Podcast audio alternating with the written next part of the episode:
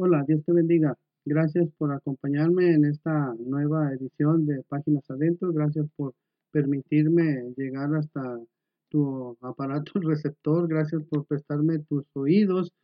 El único favor que te pido es que no me dejes hablando solo.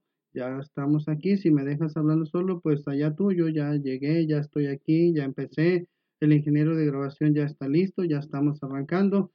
Y te recuerdo que nos hagas favor de recomendarnos con tus amigos, con tus compañeros, con tus alumnos, con tus maestros, con, con todo mundo. Recomienda un radio. Todos los programas que aquí hay están hechos para edificar. Y sobre todo lo que yo te puedo eh, firmar es que todos tienen oración, bastante oración detrás de esto. Diles que cuando se sientan tristes, cuando se sientan solos, cuando tengan algún tipo de necesidad que oigan de un radio y seguramente Dios les va a hablar en alguno de tantos programas que Dios ha permitido que haya en esta emisora de un radio. Hoy vamos a hablar sobre cómo orar eficazmente. Ya te recuerdo, mi nombre es Alberto Sosa, soy verbo traficante y aprendiz de filólogo. Esta es una charla informal sobre situaciones de la vida diaria con un enfoque bíblico y un llamado a la acción. Entonces, hoy vamos a hablar sobre cómo orar eficazmente. Alguna vez leí en un eh, devocional que se llama El Pan Diario, que yo espero que lo conozcas, si no, consíguelo en tu localidad. Dice que unos misioneros fueron a un pueblo muy lejano, escondido por allá en la selva, y predicaron el Evangelio y las personas de esa población o de esa aldea se le estaban tan contentos con lo que el Señor había hecho en su vida que se levantaban muy temprano para ir a orar. Y pues lógicamente en, un lugar donde, donde hay mucha vegetación pues este dice que salían de su casa y se iban a orar a un lugar apartado y precisamente al ir al caminar tanto caminar hacían precisamente un camino. Ya lo dijo Antonio Machado, que se hace camino al andar. Y la manera en que ellos se animaban a, a, seguir orando es que cuando veían que empezaba a salir de nuevo la hierbita en el caminito de oración, le decían, hermano, parece ser que no has ido a orar porque en tu camino han salido hierbitas.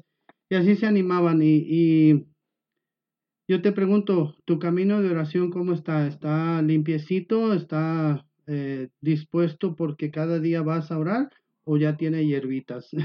Una vez a algún amigo le platiqué esta anécdota y me decía, uh, mano, mi, mi camino ya hasta árboles tiene. Y bueno, ya fue ocasión de hablar con él sobre las ventajas de la oración y todo eso. Bueno, eh, Santiago nos enseña en Santiago 5:16, dice que la oración eficaz del justo puede mucho. Y la pregunta es, ¿cómo puedo orar más eficazmente? La iglesia en general, toda la iglesia tiene un problema. Y el problema es que no sabemos orar. Y como no sabemos orar, no oramos. Y como no oramos, no vemos resultados. Bueno, en lo personal yo debo reconocer algo. Yo no oro tanto como debiera. Y llegas al final del día, estás acostado y te recuerdas eh, que pudiste orar más o pude orar más y te recuerdas que alguien te pidió que oraras por él y se te olvidó, te levantas y empiezas a clamar a Dios por él, pero pero no tiene tanta eficacia como si lo hubieras puesto en tu lista de oración diaria. Y eh, a veces uno puede decir, es que a mí no me enseñaron, a mí no me dijeron sobre la eficacia de la oración, a mí nadie me enseñó cómo orar. Bueno, yo no puedo decir eso porque hace casi 40 años que empezamos en esta carrera del Evangelio, mi esposita maravillosa y un servidor, nos enseñaron a orar, porque la iglesia donde íbamos eh, es una iglesia que le gusta mucho orar, que conoce la importancia de la oración. Y nos decían que es necesario orar y orar y orar y, y lo hacemos regularmente o diariamente.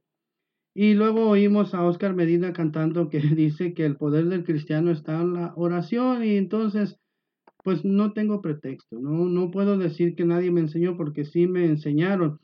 Sin embargo, eh, no oro todo lo que quisiera y mucho menos todo lo que debiera.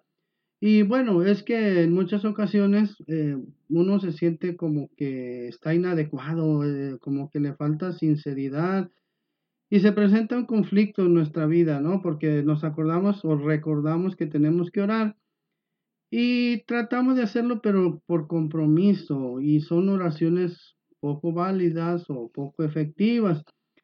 Pero también ha sucedido en nuestra vida, yo creo que en la tuya también, que ha habido o, han habido ocasiones en que tenemos un problema grave, que te quedas sin trabajo, una situación familiar, una emergencia médica, un problema económico y entonces te resulta fácil orar, caer de rodillas y clamar, simplemente clamar por aquello que nos aflige. Eh, alguna vez, eh, bueno, yo ya soy mayorcito, ya soy de la tercera edad y bueno, cuando uno pasa de los 35 años, te empieza a costar trabajo o se empieza a dificultad de encontrar un empleo, encontrar un trabajo. Llegó el día en que me quedé sin trabajo y, y fue difícil. Entonces clamaba a Dios y oraba y oraba y oraba y oraba. Y entonces llega el momento en que dices, ¿qué clase de cristiano soy que solamente cuando tengo una gran necesidad me pongo a orar?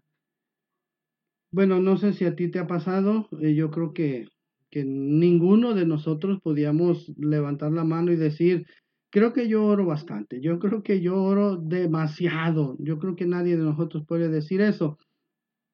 Y el asunto no es que no sepamos que debemos orar, todos sabemos que es necesario orar.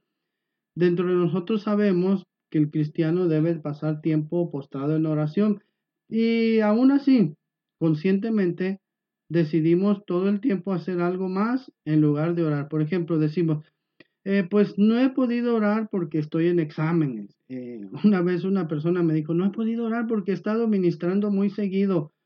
Pero ¿cómo? Yo le decía, eso no es posible. Eh, a veces decimos, podría orar, pero mejor veo otro episodio de la serie fulanita. Podría orar, pero mejor me acuesto temprano porque no he dormido bien podría orar, pero solamente tengo 20 minutos para comer, o hay quien dice, eh, podría orar, pero voy a ver la pelea de box de fulano, sutano, perengano. Y también, también a veces se da el caso que sí queremos orar y tenemos toda la intención de hacerlo, pero ya que estamos ahí postrados, no sabemos qué decir ni qué hacer, se pasa el tiempo, se pasan los minutos y bueno, a veces, a veces en otros lugares, no, este no aquí, algunos de nosotros ni siquiera tenemos claro el concepto de lo que es orar. A veces decimos, bueno, yo no oro porque no sé qué es orar. Bueno, alguna vez en una junta de, de líderes eh, estaban discutiendo sobre qué es orar y había muchas definiciones, pero estaba ahí un niño y le dijeron, a ver niño, ¿tú qué consideras que es o qué es orar? y dijo, bueno, yo creo que orar es hablar con papá. Y así de fácil, ¿no? Orar es hablar con nuestro Padre Celestial. Y bueno, ya que estamos en esta coyuntura, te pregunto, ¿hablaste hoy con papá? ¿Hoy tempranito estuviste hablando con papi? En Filipenses 4, del verso 6 y verso 7, el apóstol Pablo nos dice que por nada estemos afanosos, y estar afanosos es tener en la mente pues un grande listado de asuntos por resolver y eso nos roba la atención para querer orar. Y nos dice, por nada estéis afanosos si no sean conocidas vuestras peticiones delante de Dios con toda oración y ruego. Y a veces sucede que en la iglesia, los hermanos, las hermanas también, los niños jóvenes, toda la iglesia eh, quiere venir con peticiones y ruegos, pero se le olvida, quiere hacer lo segundo de peticiones y ruegos, pero se le olvida lo de por nada estén afanosos. Y volvemos a caer a lo mismo, porque no oramos o porque no sabemos orar, no oramos, y como no oramos, no pedimos a, a Dios dirección y apoyo, y pues sucede que hacemos todo en nuestras fuerzas, y eso, hermano, hermana, que me oyes del otro lado del micrófono, es una receta perfecta receta, pero para el fracaso. Y entonces tú me preguntarás, bueno, a ver, entonces dime, ¿y qué, cómo le hago? ¿Qué hago? Eh, ¿Cómo puedo empezar a orar eficazmente? Y mira, te voy a compartir la historia de un hombre que supo hablar con Dios. Vamos por favor a Marcos 10, 46 Te platico un poquito mientras eh, abres tu Biblia en Marcos 10:46. Vamos a hablar sobre Bartimeo, ese hombre ciego que estaba ahí imposibilitado para trabajar, imposibilitado para eh, ganar el sustento diario para su familia.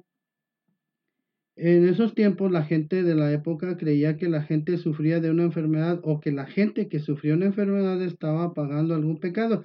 ¿Recuerdas en el Evangelio de Juan dice que precisamente esta historia, eh, no te creas, esta historia no, de otro ciego de nacimiento dice que los, los discípulos le preguntaban al Señor, Señor, ¿quién pecó, este o sus padres? Y el Señor le dijo, ninguno de ellos pecó, sino este problema es para que sea glorificado Dios. Eh, también, eh, ya te dije, al estar mendigando, pues no podía trabajar. Eh, estaba en una situación incómoda, desesperada. Mira, vamos aquí a Marcos 10, 46, dice así. Entonces vinieron a Jericó, y al salir de Jericó, él y sus discípulos y una gran multitud, fíjate, entonces significa que Bartimeo estaba a las afueras de la ciudad, a las afueras del pueblo. Eh, dice, y una gran multitud. Bartimeo el ciego, hijo de Timeo, estaba sentado junto al camino mendigando. Ya ves que dice Bartimeo, hijo de Timeo. Bueno, el prefijo bar significa que eras hijo de, bueno, en este caso Bart era hijo de Timeo, bueno, Bartimeo hijo de Timeo, si en estos tiempos se siguiera esa, esas, ¿cómo diríamos? Esa situación, pues alguien que se llama eh, José sería Bar José, alguien que es hijo de, de, ¿cómo te digo? De Francisco sería Bar Francisco y así sucesivamente. Bueno. Dice, y oyendo que era Jesús Nazareno, comenzó a dar voces y a decir, Jesús, Hijo de David, ten misericordia de mí. Y muchos le reprendían para que callase. Pero él clamaba mucho más, Hijo de David, ten misericordia de mí. Vamos a hacer un pequeño paréntesis aquí. Resulta que en esos tiempos eh, los invidentes eran contratados, así entre comillas, eran contratados por el gobierno, por el Estado, para que fueran una especie de espías. Ellos eran espías de, como estaban en el camino o junto al camino, pues entonces eh, ellos oían todo lo que sucedía, oían cuando alguien se quejaba del, del, Estado, alguien se quejaba del gobierno, alguien, todo, todas las conversaciones que se daban a las afueras en los caminos, pues los invidentes las oían. Y como señal de que tenían la aprobación del gobierno, les daban una capa, esa capa era una especie de licencia municipal para trabajar, entre comillas, trabajar o hacer su chamba ahí eh, pidiendo apoyo económico de las personas. Entonces él aquí traía su capa, ahorita vamos a seguir yendo, leyendo. Entonces era una gran multitud, mucho ruido, mucha gente. Él venía con gran multitud y entonces dice que Oyendo que era Jesús Nazareno, comenzó a dar voces y a decir, Jesús, hijo de David, ten misericordia de mí. Y muchos le reprendían para que callase. Pero él clamaba, nota esto, clamaba mucho más, Hijo de David, ten misericordia de mí. Entonces Jesús, deteniéndose, mandó llamarle. Y llamaron al ciego diciéndole, ten confianza, levántate, te llama. Nota esto. Él entonces, Arrojando su capa, se levantó y vino a Jesús. ¿Qué pensó? Esta licencia municipal ya no la necesito, ya no voy a vivir de la caridad pública, ya no voy a vivir de, de las limosnas, ya no voy a vivir de lo que la gente me da, ya no voy a ser eh, causante de lástima porque el Señor va a hacer una obra en mí. Eh, y respondiendo Jesús le dijo, ¿qué quieres que te haga? Y el ciego le dijo, Maestro, que recobre la vista. Y Jesús le dijo, vete, tu fe te ha salvado. Fíjate, nota aquí hay algo curioso. Eh, le dice que recobre la vista y Jesús le dijo, vete, tu fe te ha salvado. Por lo tanto, se fue todavía siendo invidente. Pero en un momento dice, y enseguida recobró la vista y seguía a Jesús en el camino. Fíjate que, que, a veces hay que dar un paso de fe más allá de la fe que ya tenemos, otro poquito más. Eh, le dijo, vete, tu fe te ha salvado, y se siguió caminando invidente, pero en el camino el Señor lo sanó. Entonces, la multitud, dice ahí que una gran multitud, de por sí el Señor Jesucristo siempre iba acompañado de una gran multitud, y había mucho ruido, mucha confusión, eh, no sé, a lo mejor eh, vendedores ambulantes, eh, llévelo, llévelo,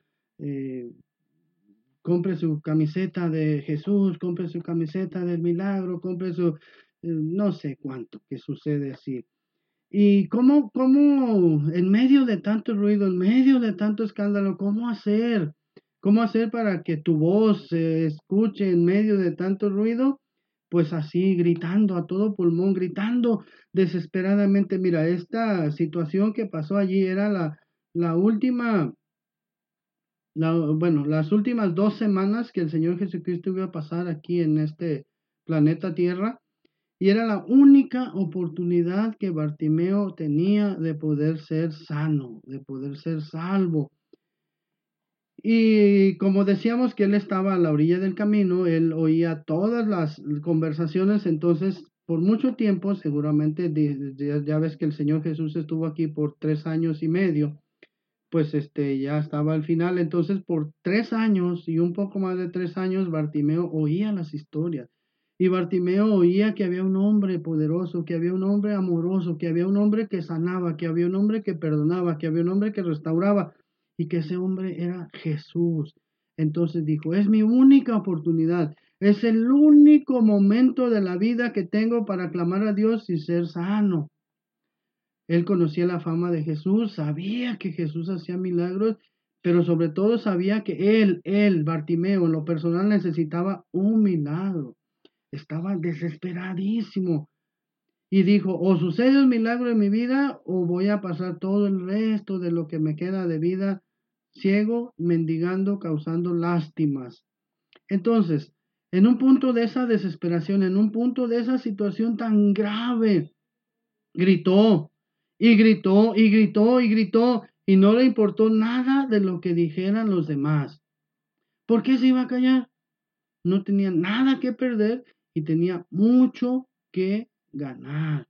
Y entonces aquí viene lo maravilloso de esto. Aquí viene lo grandioso de este momento. Dice que entonces Jesús se detuvo. Yo te pregunto, ¿por qué crees tú que se detuvo Jesús? Te lo digo. Jeremías 33:3 dice, clama a mí y yo te responderé y te enseñaré cosas grandes y ocultas que tú no conoces. Entonces, ese Dios que dijo, clama a mí, yo te responderé, estaba allí en ese momento. Y Dios se compromete a responder cuando tú clamas. Cuando clamamos a Dios, Él se compromete a responder. Eh, es de las, eh, ¿cómo te digo? Es de las pocas situaciones en que podemos decir, es que tú lo dijiste, Señor. Tú lo dijiste, ahí está. Clama a mí, yo te responderé. Según el diccionario Strong, en el 7121 o 7121, strong eh, significa la palabra cara, Q de queso, A de Alberto, R de rápido y A de Alberto. Significa llamar a alguien, exclamar, dirigirse a alguien, gritar, proclamar o desahogarse. Y esta palabra cara a menudo describe el gritar para llamar la atención de alguien. Y fíjate, cara esta palabra clamar aparece más de 700 veces en las escrituras. Entonces, ¿es importante clamar? Sí es importante clamar. ¿Por qué? Porque Dios se compromete a respondernos si clamamos a Él. Un clamor es honesto, un clamor es sincero, un clamor es desesperado. Un clamor no tiene la intención de impresionar a nadie. Y de hecho no es una fórmula, no es algo que puedas ensayar. Todos sabemos clamar. Ya te lo dije. Dios se compromete a responderte cuando tú clamas a Él. Jesús llama a Bartimeo y le pregunta, ¿qué quieres que te haga? Y en su mente no había ninguna duda, no tuvo que pensarlo, no tuvo que sacar una lista de, de asuntos para ver que, cuál de esos asuntos era el prioritario. Él sabía lo que necesitaba. Yo creo que inmediatamente, sin pensarlo, dijo, Señor, que recobre la vista. Y el Señor le dice, vete, tu fe te ha salvado. Y enseguida, pues recobró la vista y fue libre de su azote. Feliz, fíjate, feliz porque iba a poder ver a sus familiares, amigos, y no dice ahí si era casado, pero si era soltero, iba a poder casarse algún día. Y la Biblia nos enseña que si somos eh, diligentes en conocer a Dios, si somos diligentes en buscar a Dios, dice que veremos a nuestros hijos y a los hijos de nuestros hijos y en algunos casos a los hijos de los hijos de nuestros hijos. Entonces Bartimeo literalmente iba a poder ver a sus hijos y a los hijos de sus hijos. Eh, iba a poder ver cómo era su papá, iba a poder ver cómo era su mamá. Poniendo la imaginación a este asunto, supongamos que su familia lo abandonó por ser ciego, su familia lo abandonó y hoy iba a poder reconciliarse, iba a poder perdonarlos, iba a poder rehacer su vida. No sé cuántos de ustedes han pasado la situación de que nunca han abrazado a su papá, nunca han abrazado a su mamá, nunca han abrazado a sus hermanos es triste eso, pero, pero iban a poder hacerlo. Bartimeo iba a regresar a su casa y les iba a decir, ya, yo soy ese invidente que el Señor sanó. Por eso debemos también nosotros proclamar lo que el Señor ha hecho con nosotros. Y yo te pregunto, si hoy Jesús te preguntara, ¿qué es lo que quieres que te haga? ¿Tú qué le responderías? Mira, te doy una frase casi célebre. Toma lo que hace arder tu corazón y conviértelo en un clamor de oración. Toma aquellas cuentas que no te salen y clámalas a Dios. Toma la preocupación que tienes por el futuro de, de tus hijos y clámalo. No te los calles. No busques estrategias con las cuales enfrentar tus problemas y tus cargas.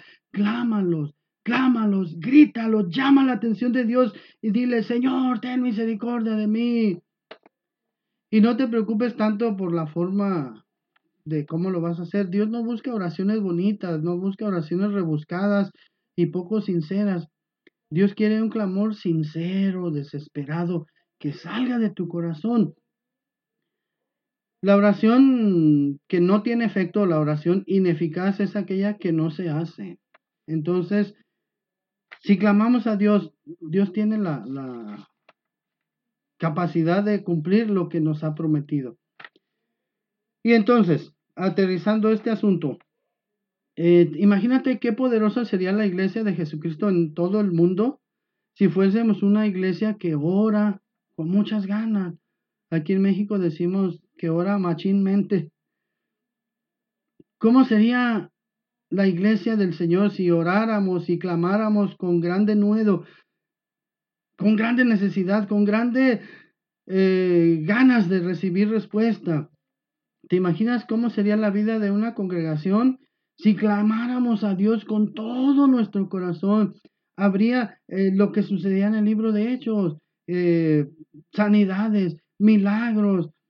Eso sucedería, pero ¿por qué no sucede? Porque la iglesia se ha vuelto floja, la iglesia se ha vuelto apática, la iglesia se ha vuelto conformista, pero si clamamos, Dios promete responder.